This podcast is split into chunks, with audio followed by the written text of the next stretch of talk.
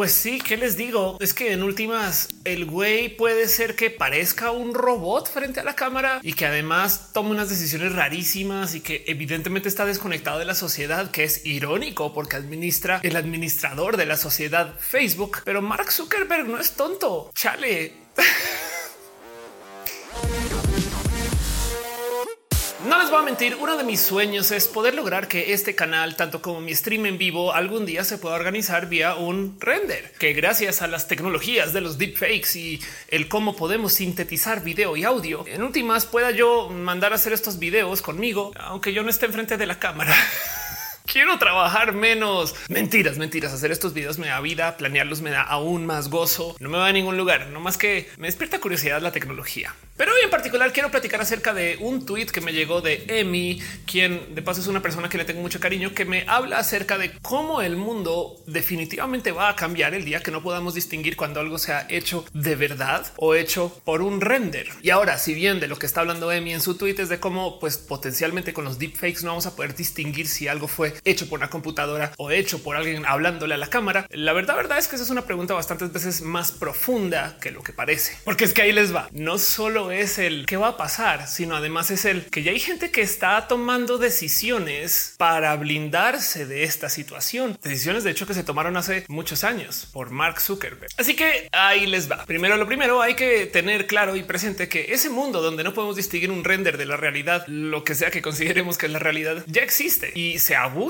en lugares como por ejemplo Hollywood. En caso que no lo tengan presente y si de verdad no lo habían internalizado ya, discúlpenme por arruinar la situación, pero la gran mayoría de películas de superhéroes no se actúan. O bueno, ok, no se actúan en el sentido estándar de lo que conocemos como la actuación. Hay gente que anima a estos personajes y en esencia nos está dando algo que es como una versión muy súper, hiper, mega moderna de lo que era el cómic. Dibujan estas personas con las herramientas de hoy, las animan con las herramientas de hoy y nos dan una película que nos dicen sí, allá adentro un actor. ¿eh? Lo que mucha gente tiene presente es que ese allá adentro es en la gran mayoría de las escenas por si no lo sabían, en la gran mayoría de veces que aparece Iron Man en cámara, solo estamos viendo el rostro del actor y el resto del cuerpo lo pone una computadora. O chequen, por ejemplo, estas tres escenas de Spider-Man donde nunca hay alguien actuando, pues como conocemos a alguien actuar en el sentido estricto de la palabra. De hecho, Spider-Man es como que la más criminal de estas, porque como estaba negociando los derechos, querían darse el lujo de poderlo eliminar así como así o detenerlo en caso de que sí firme o que sí apruebe el otro estudio. Y entonces todas estas escenas que conocemos de Spider-Man no hablando, déjense de haciendo algo de acción. Todo eso es puesto ahí por computadora, lo cual entonces nos trae al qué significa vivir en este mundo donde esta tecnología ya existe. Y de nuevo, lo primero que hay que tener presente es que tenemos una rara relación con la verdad digital, porque por un lado, bueno, depende de su posición contra esto. Por lo general nos gusta el que nos mientan en el cine. A mí me parece impresionante que nos muestren una persona que está en un barco que se está y luego nos digan, ah, nunca salí de Los Ángeles. y del otro lado, nomás quiero que tengan presente que hay una cantidad ridícula de sobreuso de este tipo de animación o de dibujo o de render, más que en la gran mayoría de los casos nunca nos damos cuenta. El buen CGI es el que no vemos, el malo es el que pues, hace que nos demos cuenta y ese de ese es el que ponemos las quejas. Pero por si no tienen presente, hay directores que ya luego de la grabación de repente dicen pongámosle un cuadro más a esa habitación, una pintura ahí en la pared, nada que ver y aún así ahí van en el CGI y lo ponen porque pueden. hey, hay una Superman donde le borraron el mostacho al actor. O sea, si pueden hacer eso, cuánto más. Pero el caso, yo quiero hablar acerca de nuestra relación con la verdad y, por supuesto, el cómo nos llevamos con el hecho de que nos mienta la gente que genera contenidos. Y si lo piensan, el tema con el que nos mientan es cuando nos piden hacer alguna forma de pacto simbólico sin que nos expliquen que nos están mintiendo o no lo dejen medianamente claro. Yo creo que nadie va a caer en la trampa de que alguna o algún VTuber es el personaje que se está presentando, pero evidentemente, pues claro que sabemos que nos están mintiendo y están nos gozamos la situación. Mucho podemos hablar acerca de lo que significa la existencia de Hatsune Miku, pero en últimas es una mentira de que esa sea una persona única, sino más bien un compilado de varias otras personas, animadores, compositores eh, y demás, diseñadores, lo que sea, la gente que planeó a Hatsune Miku como producto.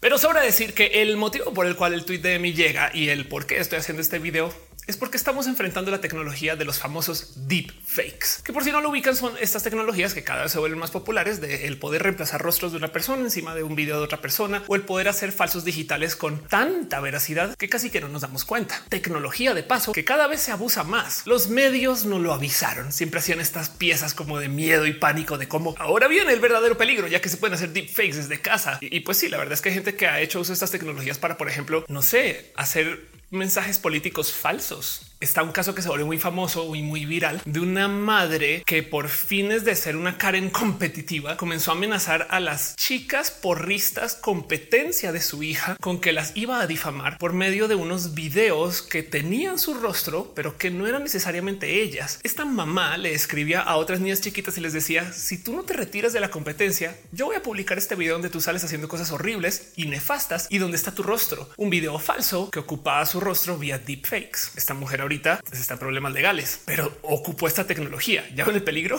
Y del otro lado, los famosos videos virales de no sé, por ejemplo, el Tom Cruise que está hablando en TikTok no es Tom Cruise, lo actúa muy bien, pero para una persona que no sabe que no está viendo a Tom Cruise, ahí les dejo.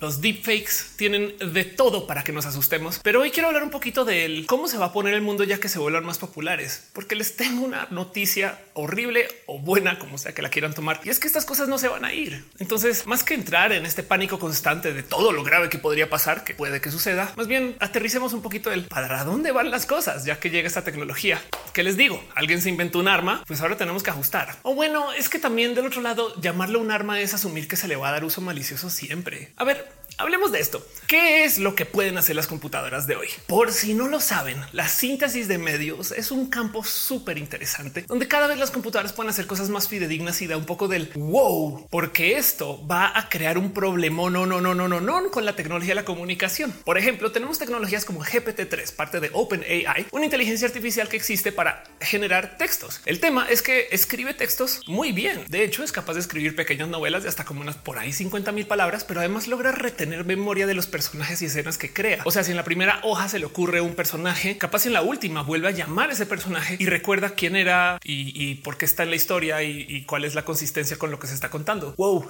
o ahora también lo están usando para programar, porque puede programar.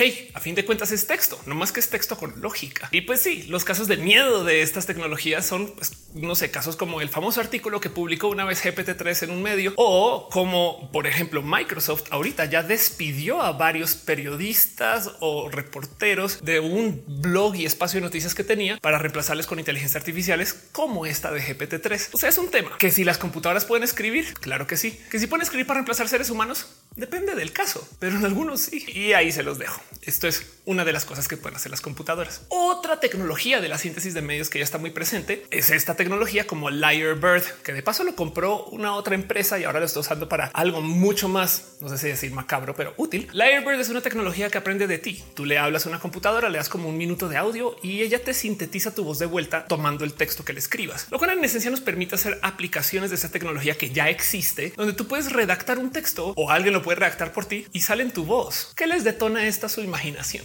Y pues sí, por supuesto, la mamá de las tecnologías que más nos asustan, los deepfakes. Esos también ya llegaron. Ya hay apps de celular que ocupan esa tecnología. Y si lo piensan, esto es TikTok, esto es Snapchat, esto es Instagram, es una máscara virtual que te reforma y rehace el rostro y tú puedes actuar sobre eso. Y entonces hay que entender que esto es lo que ya tenemos. Tecnologías que sintetizan texto, audio y video y que si las presentamos así tal cual, pues claro que nos van a asustar, nos van a reemplazar, van a hacer cosas horribles y mucho daño. Del otro lado, si la pregunta que detona este video es el qué va a pasar cuando no podamos distinguir un render de la realidad, entonces quizás vale la pena verlo más con ojitos del qué aplicativos le podríamos derivar a esta tecnología. Si le quitamos el miedo de la ecuación y nos sentamos aquí a pensar un ¿Qué puede suceder? Ahí les van algunos aplicativos que a lo mejor le podrían ser útiles a alguien o no. Con GPT 2 y ahora GPT 3 hay gente que está automatizando sus tweets según el cómo escribas, cómo redactes y el cómo publiques cosas. Hay gente que le está alimentando estas inteligencias artificiales estos textos para que luego ella te haga propuestas de tweets que podrías publicar en tus palabras, con tus errores de ortografía, con tu tono y con tu voz. Y en últimas, para la gente que genera contenido, esto hasta suena útil. O sea, piénsenlo, me voy a ir una semana de vacaciones, pero la cuenta de Twitter sigue. Esto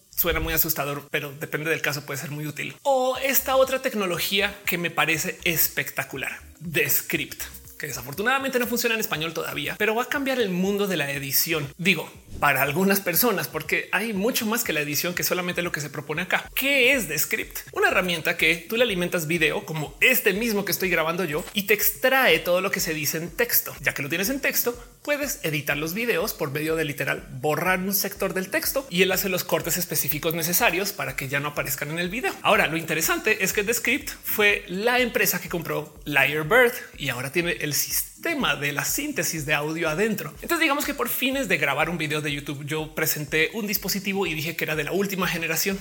Resulta que no, era de la séptima generación y metí las patas a la hora de grabar. En cualquier situación youtuber, pues yo tengo que volver a grabar ese tramito y ahora lo edito. Pero como yo tengo un sintetizador de voz, puedo cambiar el texto y ahora el software rehace el video con el nuevo audio y puedo seguir. Y lo más interesante de todo, como levanta todo el texto de todo lo que se dice, también puede eliminar muletillas automáticamente, lo cual entonces va a dejar ahí sobre la mesa el que se le va a acabar el trabajo a mucha gente o quizás más aterrizado, que es lo que me gusta ver a mí de las nuevas tecnologías. Este tipo de aplicativos va a democratizar el acceso a las tecnologías de grabación de video. Va a hacer que aún más gente sea youtuber o TikToker o generadora de contenido porque no van a tener la necesidad de editar a ese nivel. Y entonces quien edita va a editar cosas más clavadas, va a cambiar la dinámica, pero va a hacer que más gente genere contenido. Y miren, esta es una propuesta mía de cosas que yo haría si pudiera controlar estas tecnologías. Pero si sumamos todo esto de la síntesis de medios, ahí les va algo que hasta me asombra que no exista pero que se los prometo que va a llegar en los próximos cinco años y lo escucharon aquí en este video primero. Y es que si sumamos el hecho que tenemos síntesis de audio con mi voz,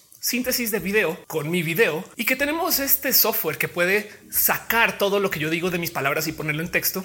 Y encima tenemos un otro software que puede traducir eso, que ya sé, no siempre es fidedigno, pero que es bueno en muchos casos. Como no tenemos una utilidad que hace usando deepfakes traducción en tiempo real, donde yo publico este video en español, pero ustedes al picar el botón ven que mi rostro se reemplaza por yo hablando en alemán. Ich spreche Deutsch. O japonés. O francés. O francés. ¿No es eso poderosísimo de el poder cambiar el video para que en tiempo real podamos ver cualquier tipo de contenido en nuestro idioma? Y piensen nomás en el desmadre que le va a dar eso a la generación de contenidos. ¿Qué tal que la mejor novela sea una novela coreana, pero que la podemos ver en español? Entonces hasta la tía la puede ver. O qué tal que el mejor noticiero sea un noticiero colombiano y entonces es un hit en Estados Unidos porque allá lo ven en inglés, aunque nunca se grabó en inglés. Las tecnologías de la síntesis de medios en últimas, porque si la pregunta es qué va a pasar cuando no podamos distinguir, van a hacer que más gente que hoy genere contenidos y van a hacer que los contenidos que tenemos sean más fáciles de accesar para otras personas y para rematar van a crear contenidos que no sabíamos que se podían crear. Entonces hay algo ahí que tenemos que discutir porque no necesariamente es una propuesta malvada el hecho que tengamos deepfakes, pero hay que pensar también el qué se van a inventar con esa tecnología. ¿Qué se inventarían ustedes? Hey, hay una app que pone tu rostro en videos musicales. Yo siempre he dicho que en el futuro no muy lejano vamos a poder ver películas con nuestros rostros o los rostros de nuestros amigos. A mí me parecería espectacular ver una misión imposible con mi grupo de amigues, pero también dentro de la película, saben, solo porque sí. Pero el por qué esto me parece fenomenal y el qué significa, creo que es tantito más profundo. Y entonces ahí les va un poquito de nerdes de mi parte para de nuevo tratar de enfrentar esta pregunta del qué va a pasar cuando no podamos distinguir, porque cuando no podamos distinguir del render, la otra cosa que va a suceder es que nos vamos a empapar de contenidos falsos si ahorita podemos poner una computadora a generar 10 mil blogs con GPT-3 y estos blogs todos van a de algún modo mover las noticias del SEO, la generación de contenidos, las búsquedas, lo que sea. ¿Qué significa eso? Si mis amigues todos están usando un software que automatiza sus tweets, ¿cómo sé yo que estoy hablando con la persona? Si yo estoy viendo un video en YouTube de una persona que se fue de vacaciones y no más usó el sintetizador para llenar el vacío, tantas preguntas. Del otro lado, la otra cosa que también es súper profunda esta propuesta es el mero hecho que si tenemos síntesis de medios, por supuesto que no vamos a confiar en casi que nada de lo que veamos en cámara. Si vemos un sinfín de propuestas de contenido, ¿cómo sabemos cuál es la real y cuál no es simplemente alguien escribiendo cosas ahí? O cuál es la computadora que generó algo, quién sabe de dónde, y lo renderizó en video. Les digo que esto es súper, súper profundo, porque si no podemos confiar ni en lo escrito, ni en lo que escuchamos, ni lo que está en video, ¿qué va a pasar con la comunicación? Hey, piensen en esto. Con Lyrebird, ustedes podrían tomar textos escritos en otro lugar, sintetizarlo con su voz y generar un podcast que publique todos los días un episodio nuevo. que nos detiene? Y entonces, a ver, a ver, a ver, a ver, yo les prometí que iba a nerdear. Vamos a hablar un poco acerca del qué significa esto para las redes hacia el futuro. Porque entonces la otra cosa que está presente es el para dónde van las redes y esto es lo que tenemos en puerta. Quiero futurologiar un poco y para eso entonces voy a llamar ahora sí una vieja foto de algo que publicó Mark Zuckerberg hace muchos ayeres, su plan de Facebook. Por si no lo sabían, cada año Facebook hace un evento que se llama F8 donde dice el para dónde vamos. Y cada año le ha ido moviendo un poquito la meta, pero en últimas, aún hoy todavía su plan es muy fidedigno a lo que propuso originalmente cuando hizo uno de los primeros eventos en 2015, donde nos dio esta foto. En esencia, en el 2015, que si lo piensan, esto es casi que antecitos o cuando está entrando Instagram al mundo de Facebook, ahora Meta, Mark Zuckerberg nos dice que si bien Facebook es el dueño de los contenidos en texto de la web, quiere también ser el dueño de los contenidos en foto de la web, cosa que no era verdad en ese entonces. Y luego su próxima meta era adueñarse de todos los contenidos en video de la web, cosa que aún hoy bien que podemos decir YouTube tiene ese dominio, no necesariamente Facebook, pero ahí van. Ahora lo interesante es su próxima propuesta, que en el 2015 a mí me sonó como a obvio no. O sea, estos son mamalonerías para vender acciones. Güey. La última propuesta era Mark Zuckerberg diciendo que también quiere dominar el mundo de la realidad virtual y la realidad aumentada. Y es que esto nos trae al siguiente dilema. ¿Por qué están invirtiendo en esto? ¿Es tan bueno la realidad aumentada? O sea, ya vimos estos videos de meta y que el acoso y que las cosas que pasan meta es un poco de no está tan chido. ¿Por qué le ponen tantas ganas? En el 2016 Facebook siguió hablando de este tema y de hecho le añadió uno que otro campo acerca del manejo de la información. Y en el 2018 todavía seguía con esta meta y nomás han ido cambiando ligeramente cuáles han sido sus temas centrales. Ahora, para el 2018 Facebook le añadió una cosa más interesante y es que Facebook también invirtió en volverse el centro de la información. Entiéndase, hay países donde Facebook es el Internet y porque en los planes de celulares o en el cómo se ofrecen, literal se llaman internet.org. Y esa fue otra misión que añadieron, no dejando de lado esto de querer dominar la realidad virtual. Luego compraron Oculus y ahora nos dan Meta. Y muchas personas nos reímos de Meta, pero les voy a decir algo. Hay un motivo muy inteligente detrás del invertir en Meta y en la realidad virtual, que no solo es el ser los más cool de la cuadra. Ahí les va.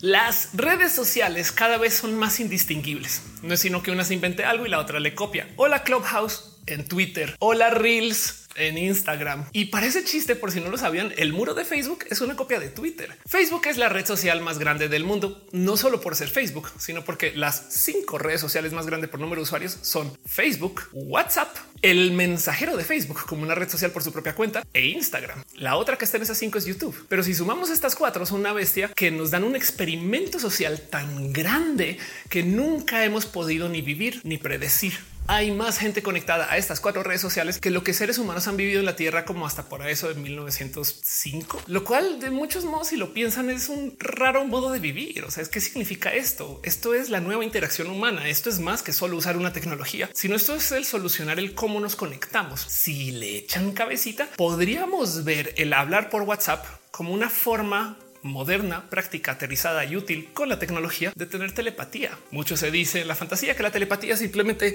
el profesor X diciéndole a Logan que le traiga los tacos, cuando la verdad es que en últimas el tener un dispositivo, escribir cosas ahí sin decir nada en voz alta y que otra persona me escucha al otro lado del mundo es una forma de telepatía y Facebook lo sabe. Digo, la mensajería no es exclusiva para Facebook, pero en el cómo nos comunicamos podemos entender un poquito del qué significa el hecho de que tengamos redes sociales. Y por eso es que cada red social puede y debe copiar todo lo que funciona en las otras, porque de muchos modos lo que está copiando son modos de hablar y modos de convivir. Pero si se fijan, lo que se está copiando son utilidades muy específicas que funcionan muy bien. Y si bien una podría argumentar que están copiando eso porque funciona, también hay que tener en cuenta que funciona porque estamos haciendo algo. Estamos huyendo del robot. ¿Qué? Ofelia, ya, ya, ya, te la fumaste, Ofelia. O sea, cálmate dos segundos. ¿Cuál robot? es que miren, el futuro de la web y las redes sociales. Por un lado, si bien antes dependían de la tecnología disponible, YouTube era YouTube porque eran las únicas personas que podían pagar todos esos videos fin, o sea, hospedarlo no es gratis, el sistema de anuncios tampoco, pero ya no es verdad. Ahora tenemos data centers tan grandes que casi que cualquier persona puede copiar la tecnología. De hecho, me ha tocado ver empresas que tienen su propio Instagram, un software que podría ser, digamos, de código libre que aplican internamente. Entonces tiene como un cloncito de Instagram. Esto puede pasar. Hace 10 años, no tanto. O del otro lado, también los dispositivos en sí nos obligan a cambiar el cómo interactuamos. Tenemos dispositivos que tienen pantallas tan pequeñas que no sirve de nada tener todas esas utilidades que tendríamos en una computadora con mouse y teclado. Entonces cambian las redes sociales para reflejar eso. También cambia el lo que pueden hacer los dispositivos. El hecho de que tengamos hoy en día más ancho de banda que lo que teníamos punto hace unos 5 o 10 años dice mucho acerca de lo que podemos hacer. Claro que podemos consumir más video, más fotos, más imágenes o generarlas también con los dispositivos que tenemos. TikTok no correría en un celular de hace 10 años, no más porque no tenían el poder de procesamiento para hacerlo. Y ahora tenemos estos editores de video y música y texto en el bolsillo lo cual entonces también genera un efecto de red, porque al inundar el mercado de nuevos dispositivos, pues también quedan los viejos y esto hace que mucha gente se siga conectando, así sea por medio de ocupar la tecnología, digamos, de ayer, que sigue siendo muy buena. Un celular de hace dos años sigue siendo igual de bueno. Mis celulares de hace tres, un teléfono que tenga capacidades de comunicación de hace cinco años puede ayudarle a alguien a que venda como no lo hubiera podido hacer hace 10. Entonces, la realidad del a dónde van las redes sociales no es que la tecnología vaya por delante, es más de que a medida que hay más acceso, más gente puede entrar y si más gente puede entrar, entonces mejor funcionan. Pero los cambios de verdad vienen cuando estamos negociando el cómo vamos a interactuar entre nosotros si hablamos, cantamos, bailamos o texteamos. Mejor dicho, la realidad de la historia del para dónde van las redes sociales en el contexto de que vamos a tener síntesis de medios es que lo que se añade ahora es que las computadoras también van a estar públicamente en las redes sociales, porque créanme que siempre han estado ahí. Hey, ¿sabían que hasta hace muy poquito más del 70% del correo electrónico que se enviaba era correo electrónico generado por computadoras? spam. Y la ironía de todo esto es pensar que si esto es el 70% de las computadoras que están generando spam, hay una inmensa cantidad de computadoras que reciben ese correo y nunca se lo muestran a un ser humano, lo cual quiere decir que la mayoría de los servidores de correo del mundo están ahí para escribirse entre ellos y ningún ser humano lo ve. Si tomamos esta estadística que dice que algo así como el 40% de Twitter son cuentas falsas, bien podríamos decir que un alto porcentaje de los servidores de Twitter están ahí prendidos hablándose entre sí. Ningún ser humano lo ve. Y esto también ha de ser verdad para Facebook, TikTok, Instagram, Snapchat y la red social que ustedes quieran nombrar. Pero aún así hay que entender que de todos modos y por mucho que nos quejemos, las redes sociales no son el enemigo. Por supuesto que son un nuevo modo con el cómo nos comunicamos y tenemos que convivir con esto. De hecho, capaz si es el único modo en el cual nos podemos organizar tantos seres humanos para coordinar cosas desde la comunicación, porque si le dejamos el coordinar países así de grandes y así de densos solo a la tele y a la radio, les cuento. Es más, siempre he sentido que hasta hace falta el que coordinemos más contenidos en muchas redes que ya adoptamos. No sé qué sería de Netflix si dejara que la gente comentara. En YouTube la gente lo hace y las películas de YouTube no mueren. Al revés, hasta le añade un poco porque tú tienes como una capa de él. ¿Qué opina la gente lo que sucede en tal minuto y dónde algo se desmiente? Me encantaría ver eso en Netflix. Volvamos a lo que les estaba hablando acerca del que le estamos huyendo al robot. Para poder entender ese comentario, les voy a entonces compartir un poco de lo que yo creo es el problema central de todas las redes sociales en el momento. Sabemos que hay bots, nos molestan y sabemos que hay gente anónima, no necesariamente gente bot. Entonces, directa o indirectamente, vamos a las redes sociales donde podamos ver más gente. Es un hecho que en las redes sociales confiamos en la gente. De hecho, confiamos más en una persona influencer que en algunos amigos, según algunas estadísticas. O si no, también está muy presente esta otra estadística que topa que confiamos más en lo que diga una persona desconocida acerca de una marca que en lo que diga la marca acerca de sus productos. Por eso es que los influencers funcionan o funcionamos, porque avalan con su nombre y apellido que algo existe. Con todo y que sabemos que los influencers nos mienten, como los VTubers. ¿Ya ven el problema? El dilema central de las noticias de hoy es que sabemos que hay noticias falsas. Pero déjenme decirles que tristemente o para bien, no existe un algoritmo de la verdad. O sea, no se le puede enseñar a una computadora. Aquí está el software que valida que esto es verdad y esto no. La verdad requiere de contexto, análisis, interpretación y encima de eso hay que entender que para rematar la verdad es subjetiva. Es verdad para ti, no es verdad para otra persona. Requiere de negociación. Entonces no existe un modo central y único para decir una computadora esto sí pasó. Y entonces he aquí mi propuesta del qué es lo que pasa con las redes sociales. Usamos las redes sociales para ver gente. Esto es un hecho. Random ejemplo de cosas que yo digo en mis conferencias. Tú no no entras a las redes sociales a ver qué dijo X marca acerca del incendio en su fábrica, sino tú entras a ver el que está diciendo la gente que fue o que estaba o el presidente de la empresa. Tú quieres ver gente. Y entonces, si tenemos un tema donde cualquier persona está publicando cualquier cosa y no sabemos el qué es verdad y qué no es verdad, entonces la moneda de cambio en las redes sociales es confianza se ve en TikTok. No es sino que una persona diga una cosa, todo el mundo se la cree, otra le responde y ahora, ¿qué haces con tu creencia?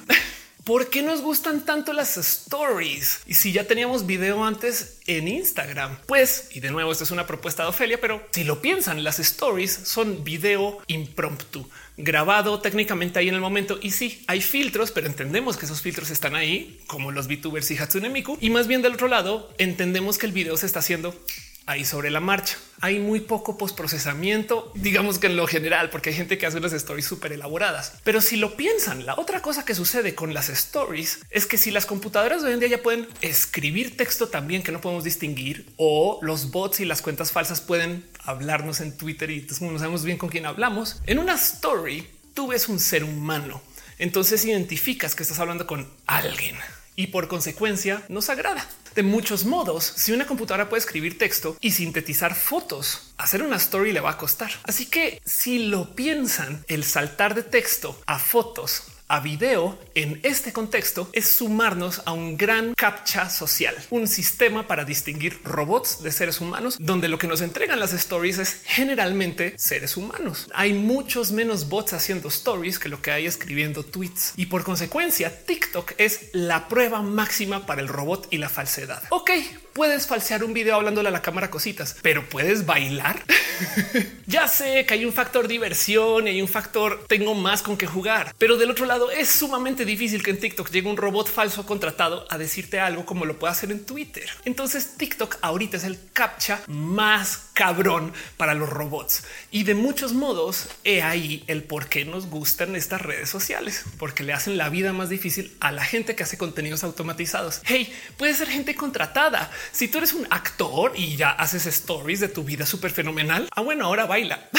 No todo el mundo lo va a hacer. Hay una cantidad de cuentas políticas que no llegan a TikTok y entonces TikTok se siente como libre de falsedad. Guárdense eso el corazón porque ahorita quiero hablar de Mark Zuckerberg en este contexto. No más quiero desviarme dos segundos del video para dejarles ahí un pequeño consejo. Hey, quieren un negocio para los próximos cinco, quizás 10 años. Trabajan en la validación de la verdad. Me explico. Como vamos a tener redes sociales que van a poder generar texto, video, audio y que si algún día van a poder bailar, pues entonces va a haber una necesidad imperativa de alguien que nos ayude ayude a validar. Snopes.com acaba de publicar que consiguió mucho dinero para poder confrontar demandas acerca de su sistema de validación y verificación. Y cuando salieron a hablar de cuánto dinero generan anualmente, como que comunicaron que ese dinero que consiguieron como el 20 30 de sus ingresos anuales, lo que quiere decir que Snopes en esencia es un negocio multimillonario y es una en varios websites de validación de la verdad. ¿Se acuerdan que verificado era un éxito? Es un negociazo. Y oigan, lo digo porque hay millones de cosas que podemos entender acerca de él, qué significa que un una red social quiera validar la verdad. Por ejemplo, existen servicios como Ground News, que es una app que te muestra el cómo se están publicando las mismas noticias a lo largo de varios medios y te dice este medio tilda a la derecha, este tilda a la izquierda, este medio es muy céntrico. Y entonces puedes tú ver, por ejemplo, cómo los medios de la derecha tratan diferente de lo que dice el presidente Biden que los medios de la izquierda y en el contexto obtener una forma de la verdad. O también están servicios como este que impulsa Twitter, que se llama Jigsaw, que existe para validar quién está acosando a alguien o quién está publicando alguien porque realmente quiere hablar de algún tema. Los sistemas de validar anti trolls y anti hate son todavía parte de esta industria. Entonces, si ustedes quieren invertir en algo de acá 5 o 10 años, acá les dejo una industria en la cual pueden por lo menos empaparse las narices. Pero bueno, volvamos al video porque les estaba contando de cómo existen estas redes sociales que en esencia son captchas de la realidad.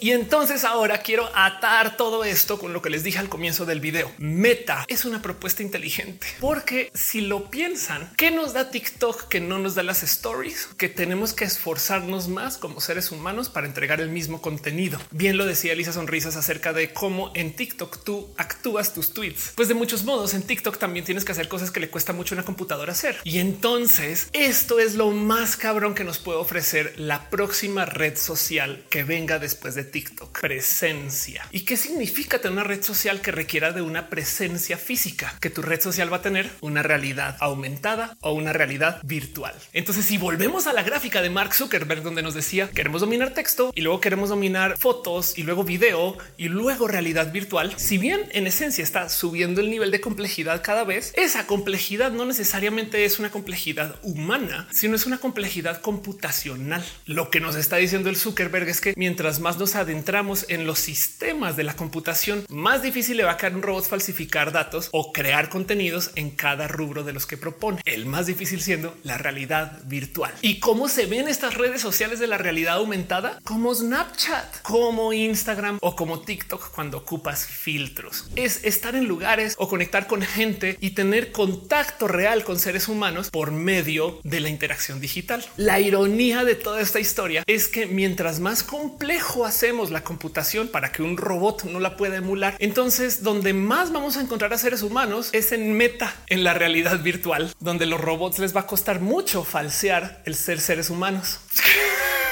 Es que es irónico. Es como de en los videojuegos escuchando a la gente hablar topas más realidad. En fin. y miren, ¿y saben qué? Saben que les voy a decir algo. Esto me trae hasta un poco de paz, como que me da un poco de Ah, sí están listos los Facebook. Ay, sí están inteligentes. O sea, sí le saben, sí le saben. Sí, cuando me cayó este 20 tuvo un momento de pinche Zuckerberg. Desde el 2015 ya estaban pensando en estas cosas. Y por supuesto que parte del dilema de irnos a la realidad virtual es que necesitamos dispositivos que lo manejen, dispositivos para los cuales, al ser no estándar, también va a costar mucho automatizar. Hacer contenidos automáticos en realidad virtual va a ser mucho más difícil que hacer texto para Twitter. Y en esto, Zuckerberg está diciendo que se queden atrás los idiotas esos de Twitter, quienes de paso han intentado de millones de modos alejarse del texto. Ya trataron de hacer sus stories, no les funcionó tan bien. Ahora ya tienen spaces que en últimas funcionan para que escuchemos seres humanos y por eso son tan exitosos, porque un bot no entra a spaces a decir estupideces, pero los bots sí te dan retweets y likes y comentan estupideces. Entonces en los spaces tenemos un lugar seguro, libre de bots, hasta que puedan sintetizar audio tan bueno que no nos demos cuenta. Y entonces, si bien tenemos un problema, porque en el futuro la gente va a saber que las computadoras pueden hacer audio, video, texto y demás, entonces nadie va a confiar en nada. Y por eso les digo que hay que invertir en las empresas que van a querer validar la verdad. Hey, ¿saben cuál es un rubro de la validación de la verdad? Certificar, no? O sea, certificar una empresa que sí sabe de tal tecnología y te dio certificado. Eso también es parte de esta industria. Pero bueno, el punto es que gracias a esto es que el último bastión donde nos vamos a esconder de los robots va a ser en meta. Y todavía no sé cómo sentirme con eso, pero bueno, ¿cómo va a ser el mundo cuando no podemos identificar un render de la realidad? Pues aparte de que va a existir la carrera de la verdad, por el otro lado vamos a estar escondiéndonos donde menos puedan llegar las computadoras. Quizás la solución también va a ser el encontrar cómo volvernos las computadoras, ¿no? Pero como sea, en este mundo donde no podemos identificar renders va a haber mucho, muchísimo más contenido y lograr detener el colapso de la creencia en el video, el texto, lo escrito y lo comunicado va a ser otro reto para la, no sé si la próxima generación o la nuestra pero va a pasar en los próximos 10 años. Saben? O sea, es, ahorita, esto es ya. Y en eso todo lo que les tengo que decir es gócense su YouTube como lo conocen, porque no dentro de mucho vamos a tener un chingo de gente famosa de otros países con deepfake reemplazando su rostro, su voz y su lenguaje, idioma o el cómo se comunican o un chingo de robots famosos, famosísimos, pero robots, lo cual quiere decir que pueden generar un live, no sé, una vez a la semana, dos, tres veces por día o que van a estar tuiteando, tiktokeando, subiendo contenido por izquierda y por derecha porque pueden. ¿Qué les digo? Ya quisiera yo. en fin. Gracias, Emi, por tu tweet. Gracias por acompañarme a nerdear. ¿Cómo se imaginan ustedes las redes sociales del futuro en este contexto? Hay millones de cosas más que van a pasar. El tema del colapso del cifrado con las computadoras cuánticas va a ser tema. Capaz si en 10 años hay un contramovimiento de dejar de usar la comunicación digital. Yo no sé, hay algo ahí que tenemos que analizar, pero esto que tenemos ahorita puede que no dure mucho y es raro de pensarlo porque todavía tenemos la radio AM. Como que la radio se acaba. Pues qué tal que la radio AM la sintetice una computadora y ya no tengamos locutores. No está tan lejos. Gente, ¿saben qué? Más bien démonos este cariño y aprecio de hoy antes de que no podamos. Les quiero un chingo. Nos vemos en el próximo video y déjenme saber aquí en los comentarios qué opinan de todo esto. Si no son bots y si son bots también, ¿eh? o sea, nomás déjenme saber quién es programó para también platicar. O bueno, sería chido hablar con robots. A veces lo pienso. Capaz si una se vuelve robot en el futuro y así es como vamos a. En fin, ya no más.